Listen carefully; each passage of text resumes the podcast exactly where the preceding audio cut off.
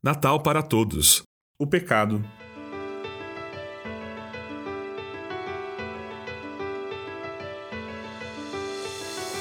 Deus aceita as pessoas por meio da fé que elas têm em Jesus Cristo. É assim que ele trata todos os que creem, pois não existe nenhuma diferença entre as pessoas. Todos pecaram e estão afastados da presença gloriosa de Deus mas pela sua graça e sem exigir nada, Deus aceita todos por meio de Cristo Jesus que os salva. Romanos capítulo 3, do verso 22 ao verso 24. Todos os anos nós celebramos o Natal. É uma linda época de alegria, de boas novas. Nós geralmente decoramos as árvores, penduramos luzinhas, cantamos hinos, damos presentes. E todos os anos, nós cristãos gostamos de lembrar a todos que Jesus é a razão de toda comemoração. Com que frequência realmente paramos e refletimos sobre o porquê ele é o motivo das comemorações? Por que afinal a comemoração? Por que, que Jesus deixou o céu para vir à terra? A resposta é rápida e simples: o nosso pecado. Sabe, o Senhor nos ama demais. Ele nos fez a sua imagem e semelhança. Éramos a cereja do bolo da criação de Deus, feitos para glorificá-lo e desfrutar de um relacionamento perfeito na sua presença, para sempre, como seus filhos amados. Este era o nosso destino, o que fomos feitos para viver.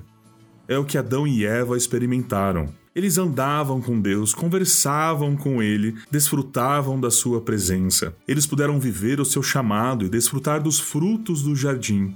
Mas então, tudo mudou quando a queda aconteceu. Adão e Eva permitiram que o orgulho, os impulsos egoístas, o desejo de ser como Deus contaminassem o seu julgamento. E por se permitirem ser enganados pela serpente, eles e todos nós caímos em desgraça. Naquele momento, Paulo nos diz: o pecado entrou no mundo por meio de um só homem, e o seu pecado trouxe consigo a morte. Como resultado, a morte se espalhou por toda a raça humana, porque todos pecaram. Conforme nós lemos lá em Romanos, capítulo 5, verso 12. O pecado de Adão e Eva infectou todos os seus filhos, cada indivíduo da história. Causou uma ruptura, uma separação entre nós e um santo e perfeito Deus. Toda criança nascida desde então nasceu morta espiritualmente, separada de Deus, exceto por uma, Jesus. Lá em Romanos 6:23, Paulo diz: "Pois o salário do pecado é a morte". O pecado no jardim do Éden trouxe morte espiritual imediata sobre toda a humanidade.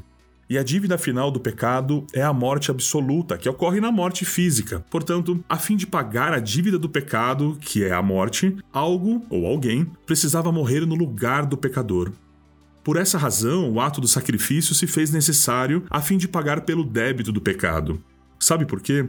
Porque o custo do nosso pecado é a morte. Não havendo derramamento de sangue, não há perdão de pecados, conforme lemos lá em Hebreus, capítulo 9, verso 22.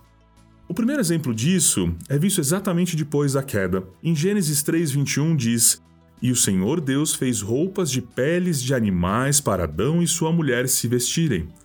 Veja, para que Deus vestisse Adão e Eva e cobrisse-lhes a nudez, ele teve que matar um animal, derramar sangue. Mas aqui está o problema, pois o sangue de touros e de bodes não pode de modo algum tirar o pecado de ninguém, conforme Hebreus 10, 4. Esse sacrifício simplesmente não era o suficiente.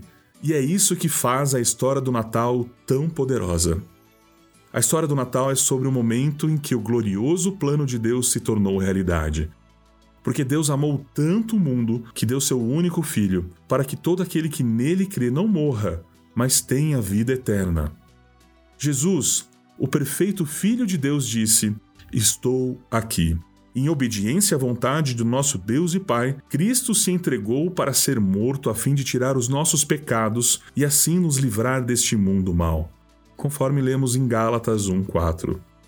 Ele pagou o preço pelos nossos pecados de uma vez por todas, a fim de nos dar a dádiva de Deus, a vida eterna, que temos em união com Cristo Jesus, o nosso Senhor. Por causa de Jesus, nós podemos glorificar e desfrutar de Deus de maneira muito mais íntima do que Adão e Eva um dia puderam.